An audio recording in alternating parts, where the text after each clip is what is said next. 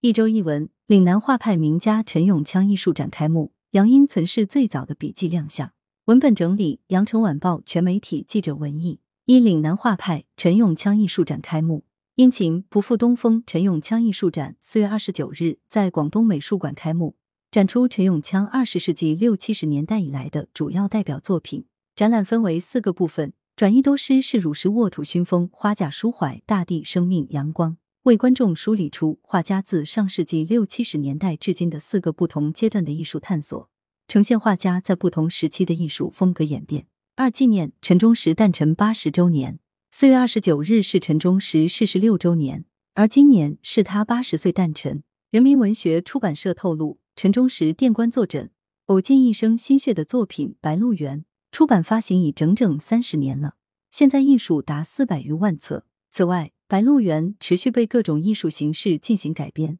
有话剧、舞剧、秦腔，有大荧幕电影作品，也有创收视率新高的超长篇七十七集电视剧。《白鹿原》没有因为时间的流逝而被淡忘，相反，这部作品的魅力历久弥新。三红色主题展，杨殷存世最早的笔记亮相。四月二十五日至六月二十五日，用生命捍卫信仰，杨殷烈士纪念展览在孙中山大元帅府纪念馆展出。本次展览的展品包括杨殷求学时与同学的合影、省港大罢工标语、杨殷夫人潘佩珍为革命送情报、穿过的裤子、杨殷写给子女的家书等珍贵文物。四诗与远方，广州推出四百项文旅活动欢庆五一五一假期临近，广州市文化广电旅游局在抓实抓细疫情防控工作的前提下，统筹全市各文化旅游单位活动，推出近四百项特色文旅活动。打造了一席丰盛的文旅盛宴。其中，四月二十九日至三十日，全新升级回归的国内首部广州起义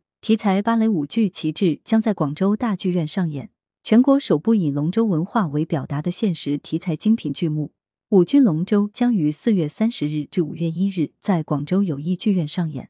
两大精品演出将为市民欢度假日正式拉开序幕。五展讯，茅盾文学奖获奖作品展在月开幕。四月二十五日至五月二十九日，广东省立中山图书馆（以下简称省图）联合新语听书，在省图文明路总馆一楼展廊举办“与时代同步，和人民连心”茅盾文学奖获奖作品展。本次展览详细介绍茅盾文学奖的创办初衷、评奖范围与历届获奖佳作，点评《人世间》《挖平凡的世界》《白鹿原》《长恨歌》等读者耳熟能详的经典作品，